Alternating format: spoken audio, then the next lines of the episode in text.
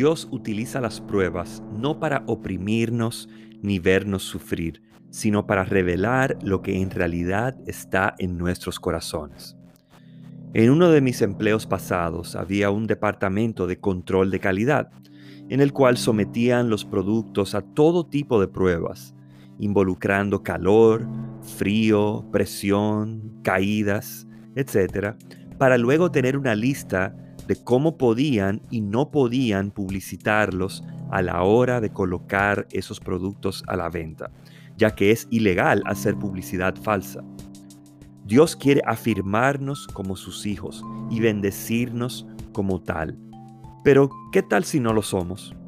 ¿Estamos esperando que Dios haga publicidad falsa a nuestro favor?